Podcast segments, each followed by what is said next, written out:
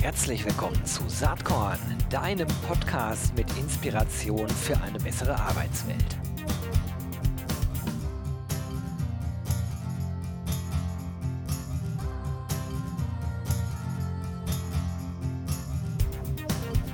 Hallo und herzlich willkommen zum Saatkorn Podcast. Ich freue mich heute wirklich ganz besonders. Ich weiß, ich sage das oft, aber heute habe ich äh, gleich äh, zwei Gründe, warum das so ist. Erstmal ist das Thema total spannend für jeden der und jede äh, Person, die im HR-Bereich unterwegs ist. Es geht nämlich um zukunftsorientiertes Kompetenzmanagement. So wird man das wahrscheinlich auf Deutsch ausdrücken. Neudeutsch sagt man dann Reskilling und Upskilling.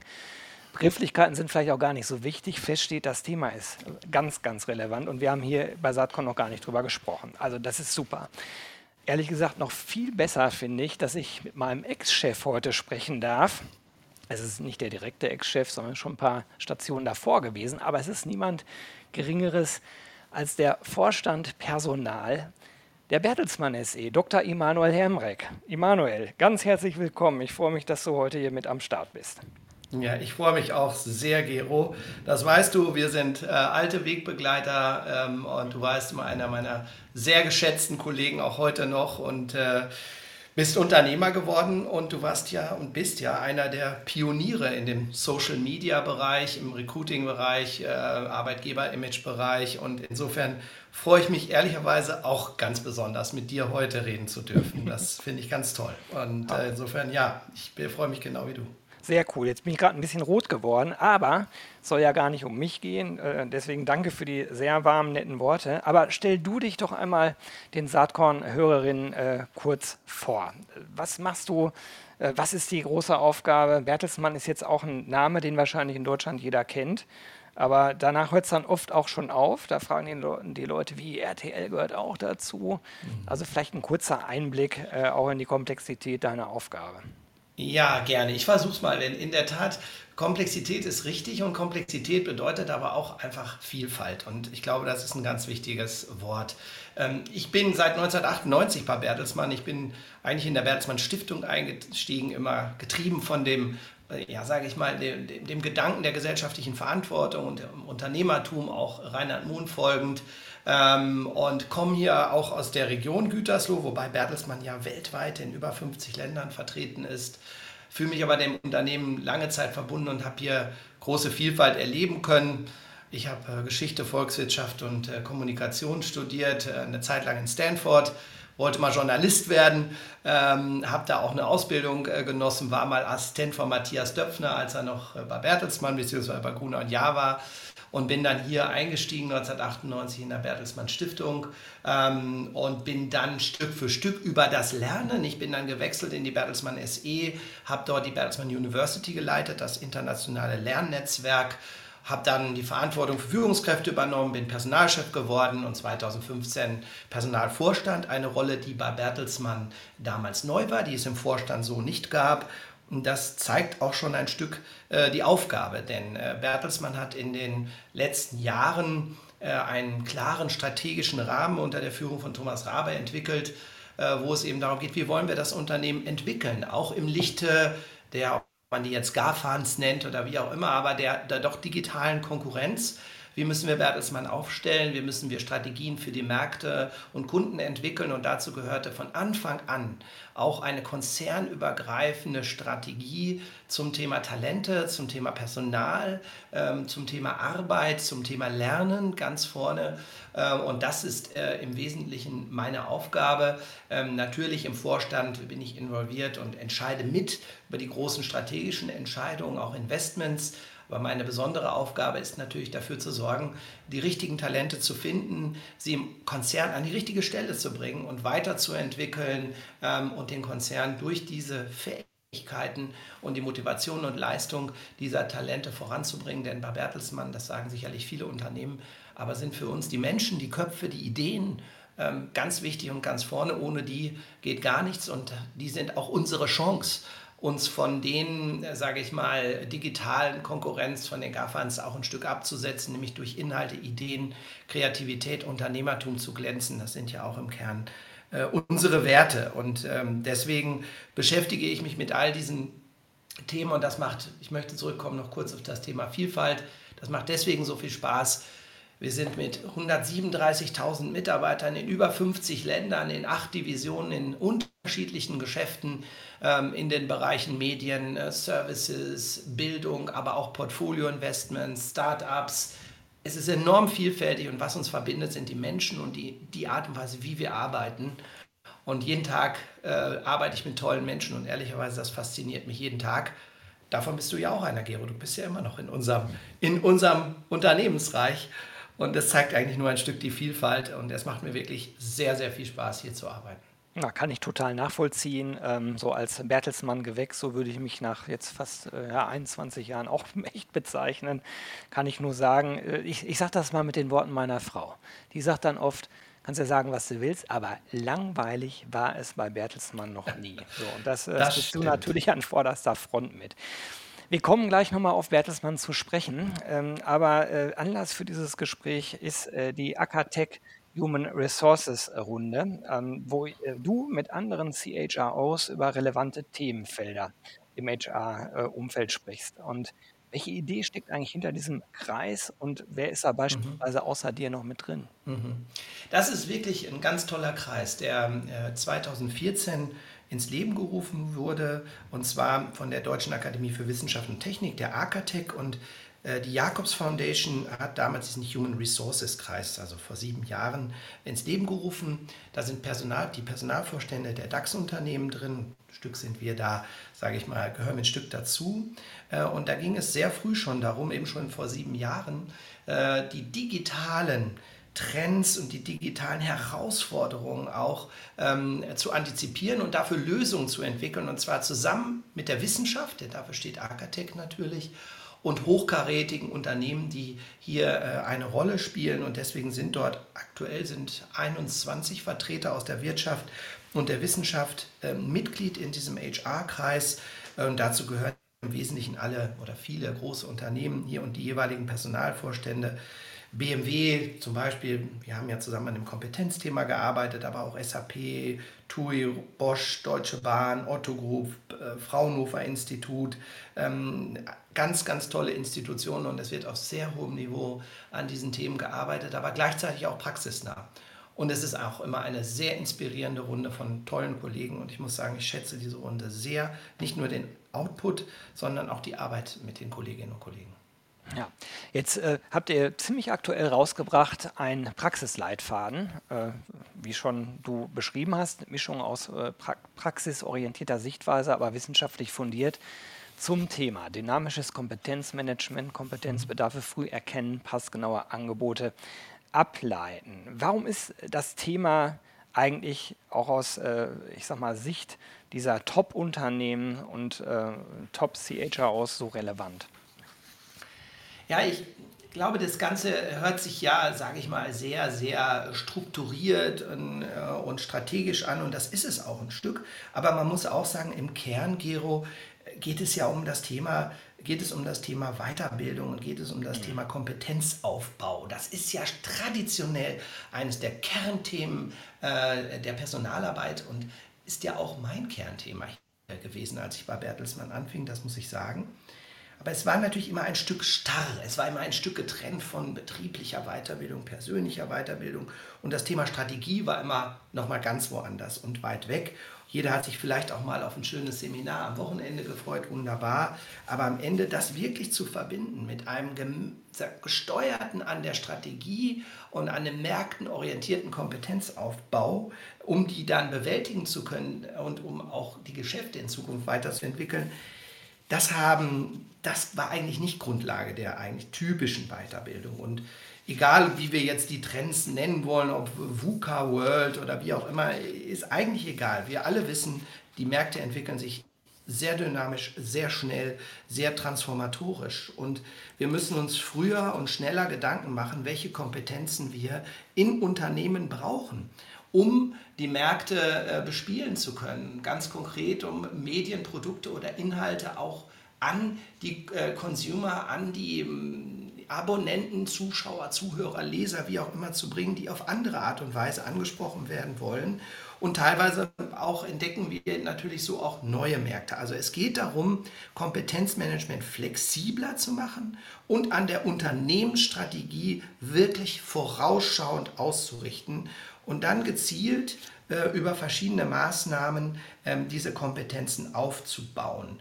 Und äh, da geht es kann es um technologische Kompetenzen gehen. Bei uns haben wir begonnen mit dem Thema äh, Data, künstlicher Intelligenz, Cloud, zu sagen, diese Kompetenzen brauchen wir. Wo sind sie? Wo müssen wir sie ausprägen? Wo müssen wir sie fördern? um die Unternehmensstrategie auch voranzubringen. Denn das ist ja eigentlich in letzter Konsequenz. Ähm, starke Personalarbeit, nicht nur die richtigen Talente zu holen, sondern auch zu überlegen, was müssen die können. Denn selbst wenn die mit den besten Fähigkeiten ins Unternehmen kommen, die Märkte entwickeln sich so schnell und die Aufgaben in unseren Unternehmen, äh, dass wir frühzeitig diese Kompetenzen herausbilden müssen und begleiten müssen. Darum geht es im Kern und es geht auch darum, als Unternehmen eine Verantwortung dafür zu haben, für die Mitarbeiter, dass sie bestimmte Fähigkeiten haben äh, und somit für, für Employability letzten Endes zu sorgen, äh, dass Menschen in der Lage sind, die Aufgaben zu bewältigen und noch ein bisschen mehr. Ähm, darum geht es uns und das steht eigentlich hier im Kern ähm, dieses Themas Kompetenzmanagement, ähm, dass wir hier, wo wir uns sehr gewidmet über auch längere Zeit uns sehr detailliert angeschaut haben, worum es da eigentlich geht und wie man das machen kann in einem Unternehmen und vielleicht auch darüber hinaus. Mhm. Man erkennt an dem, was du sagst, ganz schnell, ähm, dass wir hier, äh, ich sag mal, direkt am offenen Herzen von HR operieren. Ne? Das, es geht um Recruiting, es geht um Retention angesichts der digitalen Transformation. Ja eigentlich die wichtigsten Themen, um wettbewerbsfähig zu bleiben. Du hast eben schon gesagt, man muss sich die Unternehmensstrategie sehr genau anschauen. Finde ich total gut. Vermisse ich ehrlich gesagt oft bei HR. Ich habe manchmal das Gefühl, der Kosmos dreht sich um sich selbst. Dabei äh, ist HR ja eigentlich eine Funktion, die sicherstellen muss, äh, durch das Gewinnen der richtigen Mitarbeiter, die Weiterentwicklung der Mitarbeiter, dass man eben auch wettbewerbsfähig bleibt vor diesen großen Herausforderungen. Was ich mich äh, frage äh, in der Praxis, wie lässt sich eigentlich valide abschätzen, äh, in welche Kompetenzfelder man gehen muss. Ne? Wir haben ja so ein extrem dynamisches Technologieumfeld und ich stelle mir die Herausforderung sehr, sehr groß vor für, für so einen Konzern wie Bertelsmann, der so diversifiziert ist, 137.000 Mitarbeiter in so vielen Ländern. Wie, wie, kommt ihr dahin, sozusagen mhm. zentral sagen zu können, das sind die Kompetenzen, die wir wirklich brauchen? Wie, wie läuft ja. das? Ja, absolut richtig. Äh, Gero, das, das ist ein, ein, ein, ein umfangreicher Prozess und er hat auch mehrere Stufen.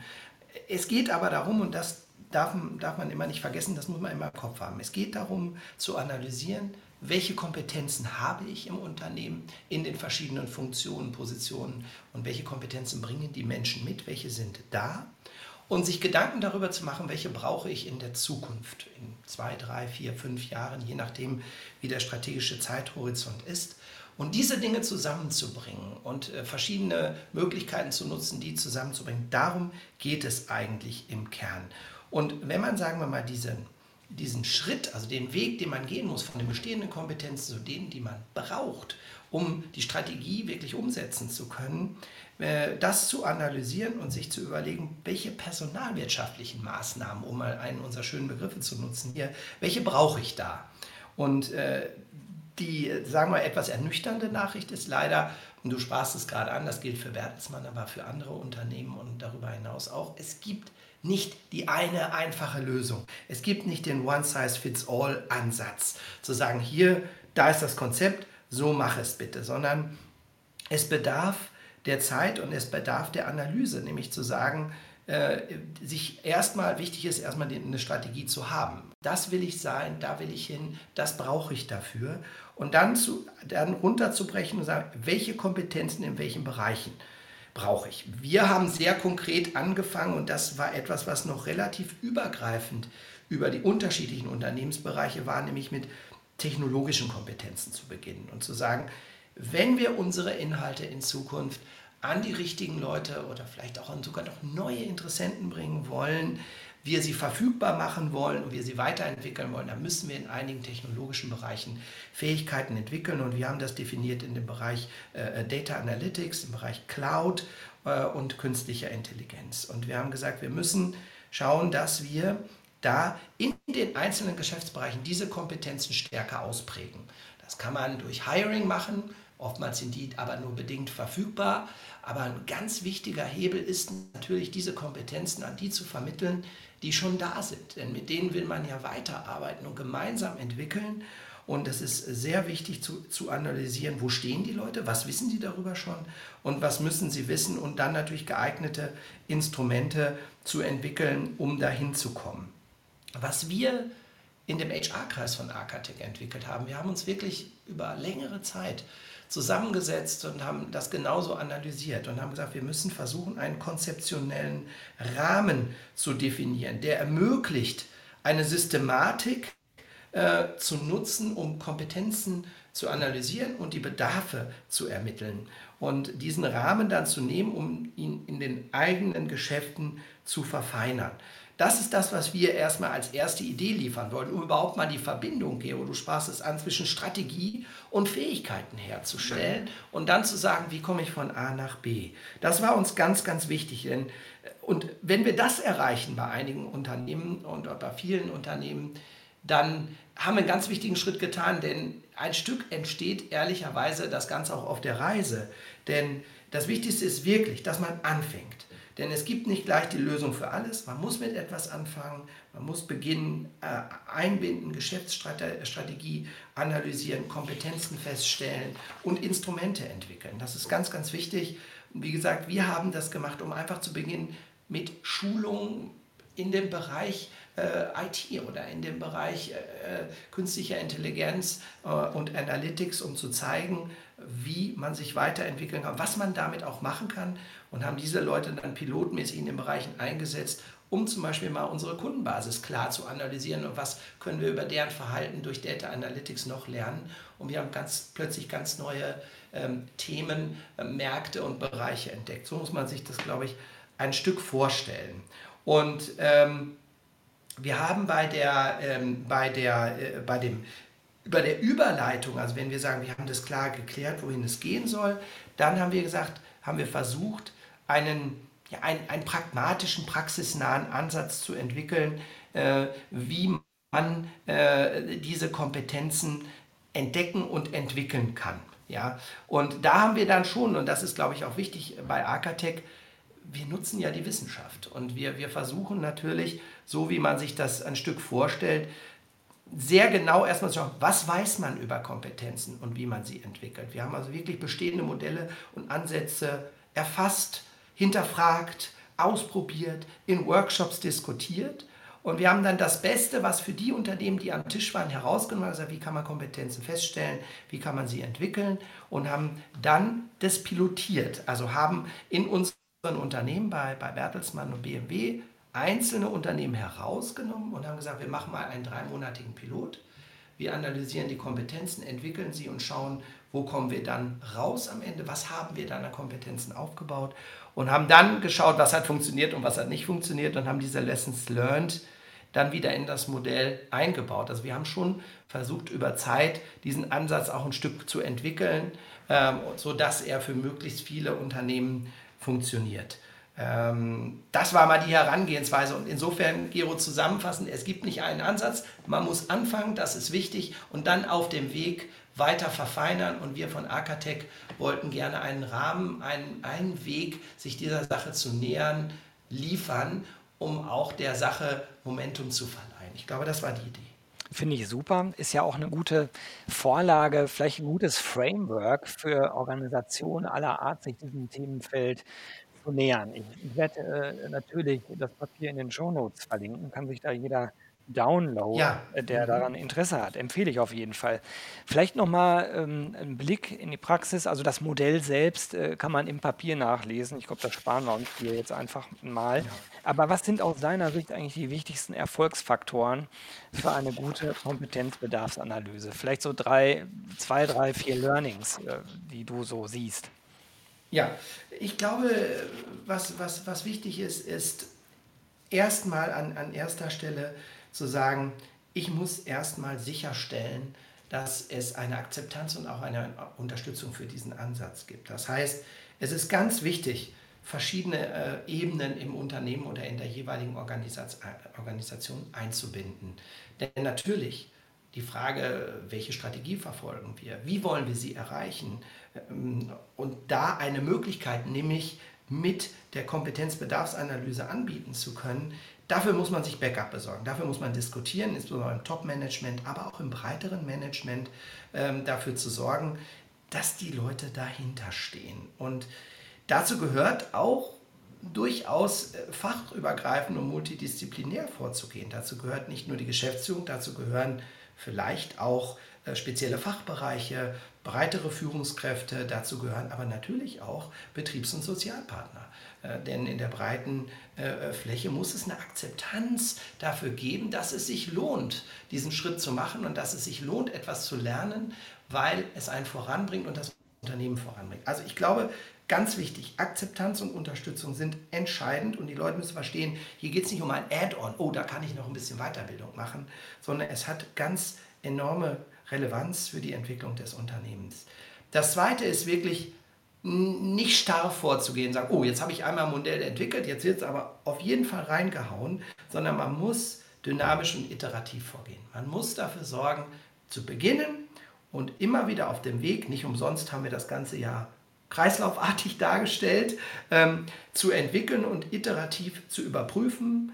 Kommt man wieder am Anfang an und sagt, habe ich die Kompetenzen richtig analysiert? Was kann ich da vielleicht noch ändern? Was muss ich anpassen in einem Unternehmen? Und dann die nächste Runde zu gehen. Und ich glaube, das Dritte ist vielleicht durch diese Tätigkeit, aber auch parallel für eine, ja, für eine zukunftsorientierte Lernkultur zu sorgen und sie zu gewährleisten. Denn es ist ganz entscheidend, dass Lernen ein wichtiger Teil der Unternehmensentwicklung ist und auch der persönlichen Entwicklung. Und das nicht mehr zu trennen. Ich lerne persönlich das eine und das Unternehmen entwickelt sich. Nein, indem ich die Kompetenzen der Mitarbeiter entwickle, entwickelt sich das Unternehmen. Und dafür braucht man eine Unternehmens- und Führungskultur, die Lernen integriert in die Entwicklung, die in den Lernen in den Alltag integriert und so etwas sehr Selbstverständlichem, aber auch Schönen, Interessanten macht. Ähm, und das ist, glaube ich, ganz, ganz entscheidend. Das muss natürlich von der Führung äh, durch das ganze Unternehmen getragen werden. Ja, und zurück zu Punkt 1, das wird nicht an einem Tag gehen, das ist ein Prozess. Aber man, wenn man einmal diesen Kreislauf durchläuft und sieht, wie Leute lernen und etwas bewegen, dann macht das Spaß zuzuschauen und dann sieht man auch, wie das Unternehmen äh, sich entwickelt, wie die Themen sich entwickeln und wie Leute Spaß daran haben. Und dann kreiert man wie so ein, ja, wie so ein Schwungrad. Äh, irgendwann läuft das richtig und ähm, das braucht aber eine Weile. Da muss man Mut haben und einfach machen. Einfach machen. Erinnert mich jetzt äh, irgendwie zufälligerweise auch an Reinhard Mohn. ähm, aber das nur am Rande. Gibt es irgendeinen Kardinalfehler, wo du sagst, also wenn man sich diesem Thema widmet, bitte das am Anfang nicht tun? Ja, ich glaube, es gibt, es, gibt, äh, es gibt zwei, drei Dinge, die auf der einen, die man nicht tun sollte, aber wo man doch sehr geneigt ist, sie zu tun. Das eine ist am Anfang einfach zu sagen, Mensch, das ist alles so komplex. Ich weiß gar nicht, wo ich anfangen soll. Und die wollen das gar nicht alle sofort. Und da muss ich das immer erklären. Und also auf keinen Fall den Kopf in den Sand stecken. Weitermachen. Am Anfang ist es zäh. Und die Phase, da muss man durch und äh, es weitermachen. Also bitte locker bleiben, weitermachen, nicht den Kopf in den Sand stecken, obwohl es viele Einladungen dazu gibt, äh, es sein zu lassen. Ich glaube, das ist ganz klar. Und das Zweite ist schon, dass man, ähm, sage ich mal, die konkreten Ziele nicht aus den Augen verliert. Also dass man immer wieder den Abgleich auch macht zwischen ja, also Strategie und Marktumfeld äh, und dem, was man, was man vermitteln möchte ähm, und was man voranbringen möchte. Also wirklich klar im Fokus bleiben, denn auf dem Weg möchte man plötzlich ganz viel machen und ganz unterschiedliche Dinge, ähm, dann, dann wird das, glaube ich, schwierig. Also Fokus ist entscheidend.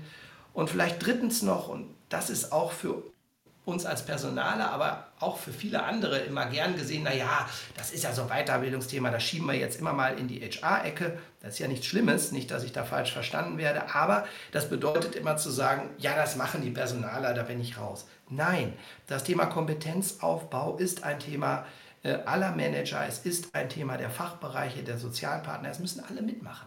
Sonst funktioniert das nicht. Und ich glaube, das ist sehr, sehr wichtig, sich da nicht auseinanderdividieren zu lassen. Mhm. Ähm, das geschieht auch gerne, aber darauf muss man auch achten. Ähm, klar, jeder hat eine Verantwortlichkeit in dem Prozess, aber den Aufbau der Kompetenzen, den muss man gemeinsam voranbringen und auch gemeinsam tragen.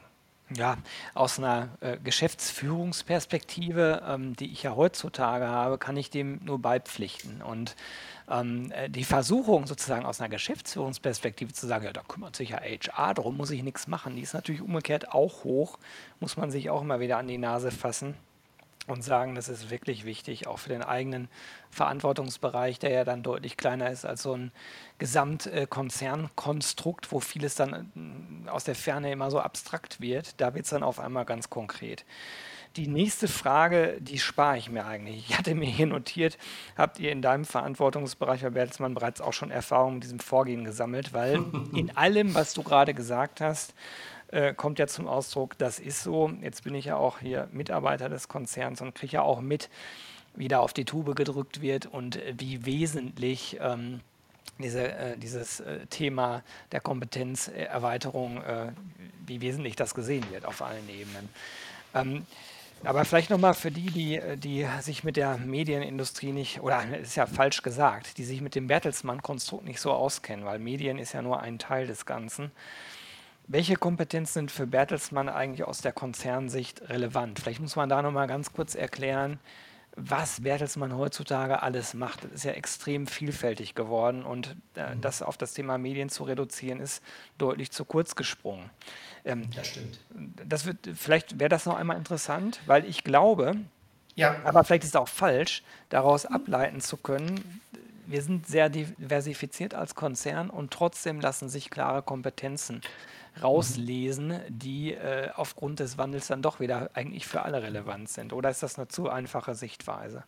Nein, ähm, Gero, du hast vollkommen recht, denn als Unternehmen, sagt ja, wir sind acht Unternehmensbereiche und äh, unser, unser Spektrum reicht ja größten Geschäften sicherlich unsere Fernsehgeschäfte bei RTL, aber auch die Fernsehproduktion bei Fremantle, Musikrechte, BMG. Wir sind der größte Publikumsverlag weltweit mit Penguin Random House zum Beispiel. Äh, wir sind im Education-Bereich tätig, wir sind im Portfolio-Investment-Bereich tätig, wir sind im Bereich Magazine, Zeitschriften äh, tätig und wir sind eine sehr, sehr große einen sehr, sehr großen Dienstleistungsbereich, der eigentlich entstanden ist aus, aus dem Bereich Druckereien und Logistik, mittlerweile sich aber so verselbstständigt hat. Wir sind der größte E-Commerce, äh, Provider in Europa, äh, Finanzdienstleister, IT-Dienstleister, Callcenter-Tätigkeiten, also große Servicebereiche.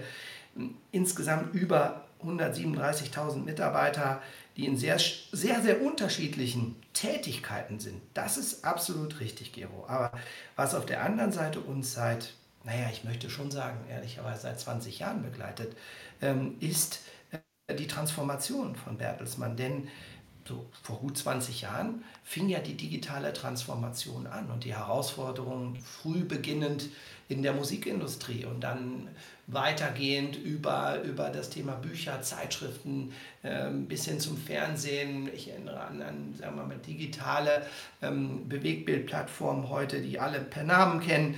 Wir sind eigentlich in einer ständigen Transformation unserer Geschäfte und vor allen Dingen einer digitalen Transformation.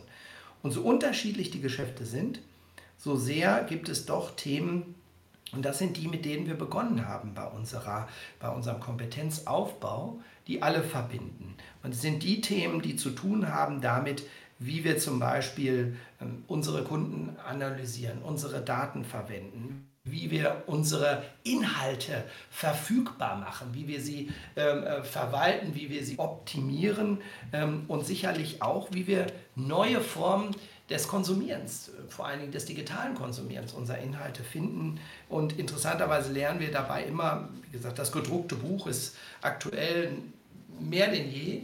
Ähm, wir haben ein sowohl als auch.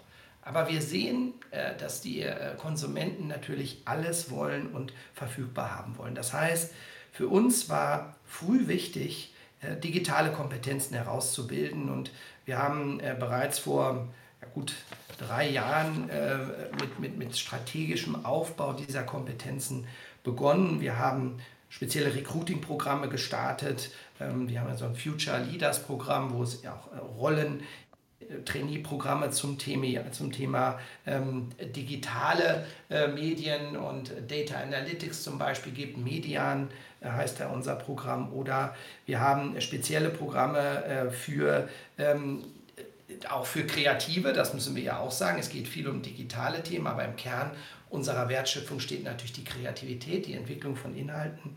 Aber wir haben gesehen, das ist da und wir müssen bestimmte Rollen herausbilden, sodass wir Lerncurricula entwickelt haben für den Bereich Data Science, Cloud Computing und äh, künstliche Intelligenz, die wir dann praktisch als eine Art Lernpfad definiert haben, wir, wo wir unsere Generalisten in gewissen Feldern zu Experten in diesen Gebieten ausgebildet haben, sodass sie zum einen ihr inhaltliches Wissen über unseren Content mit einbringen und auf der anderen Seite das technologische Wissen. Wir haben das, äh, unser Udacity Scholarship gestartet, ähm, schon sehr früh äh, und haben dazu natürlich zum einen dafür gesorgt, dass wir Mitarbeiter gewinnen, um ihre Fähigkeiten äh, mit Udacity zu entwickeln. Aber wir haben 50.000 Stipendien weltweit ausgeschrieben über drei Jahre an alle. Freier Zugang. Wir haben versucht, das Lernen ein Stück sowohl im Unternehmen zu demokratisieren, weil wir gesagt haben, man muss sich nicht äh, fünfmal nominiert werden, sondern man kann einfach teilnehmen. Ähm, und äh, auf der anderen Seite auch darüber hinaus und haben übrigens tolle Talente weltweit auch nochmal entdeckt, die sich da eingebracht haben. Weil wir haben das versucht einfach zu öffnen ähm, und haben dabei sehr, sehr viel gelernt und haben äh, mittlerweile ja auch schon in unserem, in, in unserem Unternehmen eine Menge Kollegen, die ein Nano-Degree bei Udacity gemacht haben und dadurch beweisen konnten, dass sie etwas Besonderes können und äh, entwickelt haben. Wir haben Plattformen entwickelt, wir haben eine Tech and Data Community mit mehr als 1000 äh, Kolleginnen und Kollegen. Jetzt aktuell habe ich gestern mir die Zahl nochmal angeschaut, die Ideen austauschen, Projekte austauschen, äh, die Software Solutions erarbeiten. Also wir haben versucht, dieses Thema, wie ich eben sagte, äh, ja als einen inhärenten Teil der Unternehmensstrategie, aber auch des täglichen Unternehmenslebens zu machen. Und ich glaube, das ist uns gelungen, weil, wie gesagt, es steht im Zentrum von Bertelsmann, unsere Inhalte mit Technologie äh, an die richtige Stelle zu bringen. Das ist für uns ganz entscheidend. Und das schon seit sehr, sehr vielen, seit 20 Jahren, aber richtig strategisch und klar machen wir das jetzt seit drei, vier Jahren. Naja, ich finde das mega cool und musste eben ein bisschen schmunzeln, weil diese Udacity äh, 50.000 Chancen-Initiative, die ja sowohl intern, konzernintern als auch extern, wie du geschildert hast, ausgerollt wird, weil das natürlich auch indirekt äh, wieder ein Recruiting-Thema ist. Ne? Also, und auch ein Employer-Branding-Thema. Das sind so die Themen, aus denen ich ja eigentlich komme und ich sehe die Verknüpfung an der Stelle sehr, sehr stark. Ich glaube, dass Weiterbildung immens viel damit zu tun hat, wie ein Arbeitgeber äh, in seiner Attraktivität wahrgenommen wird. Ähm, und das wird in Zukunft, glaube ich, noch viel mehr werden. Also da, da, ist Bertelsmann, das kann man, glaube ich, ruhig mal so sagen. Du sagst es jetzt nicht, aber ich darf sagen, äh, ein Vorreiter, und da bin ich auch stolz drauf, ähm, zu Bertelsmann dazuzugehören. Das ist schon cool. Und äh, ich habe eine ganze Reihe von Mitarbeiterinnen und Mitarbeitern, die auch äh, diese Nano-Degrees machen. Ich unterstütze das natürlich auch entsprechend. Ja, ähm, das ist toll. Und es ist auch eine Frage der gesellschaftlichen Verantwortung, Gero. Ne? Es ja, klar. Ein Recruiting-Instrument, aber auch zu zeigen, wir zeigen uns verantwortlich, nicht nur Mitarbeiter ähm, weiterzubringen, sondern auch gesellschaftlich Employability in die Gesellschaft, Employability in der Gesellschaft zu fördern, in den Communities, in denen wir unterwegs sind. War auch ein wichtiger Aspekt. Allerletzte Frage, die ich gern mal frage. Ähm, Hast du irgendeinen Inspirationsvorschlag? Ein Buch, äh, einen Film, ein Magazin, irgendwas, wo du sagst, das könnte interessant für die Hörerinnen und Hörer sein. Äh, zumindest war es für mich, Emanuel, interessant. Schaut euch das doch mal an. Gibt es da irgendwas? Ja, das ist eine gute Frage. Ich denke, ähm, ich, ähm, ich lese relativ viel. Ähm, was ich aber ich lese eher, sage ich mal, äh, so gesellschaftliche Themen und ich lese sehr viel Zeitung online und so weiter. Ähm, ich ziehe, ja ganz ehrlich, manchmal, also ich, den Economist zum Beispiel, ganz oldschool teilweise blättern, lese ich, weil da sind manchmal die Stories etwas kompakter und anders dargestellt. Also ich würde raten, mal nicht nur die Medien aus Deutschland zu nutzen, sondern Medien über Deutschland und über Europa, äh, um ein bisschen stärker inspiriert zu sein, wie wir uns weiterentwickeln müssen. Ähm, das können aber ganz unterschiedliche sein. Vielleicht spontan, Gero, du fragst Super, spontan, ganz, ganz herzlichen Dank. ähm, werde ich auf jeden Fall natürlich auch in die Shownotes mit aufnehmen. Du, das war mir eine ganz, ganz große Freude, dass äh, du dir heute Zeit genommen hast. Ich glaube, das äh, Gespräch an sich, was du gesagt hast, war schon inspirierend äh, genug. So viele interessante Elemente da drin. Ganz, ganz lieben Dank. Das war Dr. Emanuel Hermreck. Er ist Mitglied des Vorstandes der Bertelsmann SE und dort für den Bereich Human Resources zuständig. Ganz lieben Dank, Emanuel, und bis bald. Lieben Dank, Gero. Es hat mir riesen Spaß gemacht. Bis bald.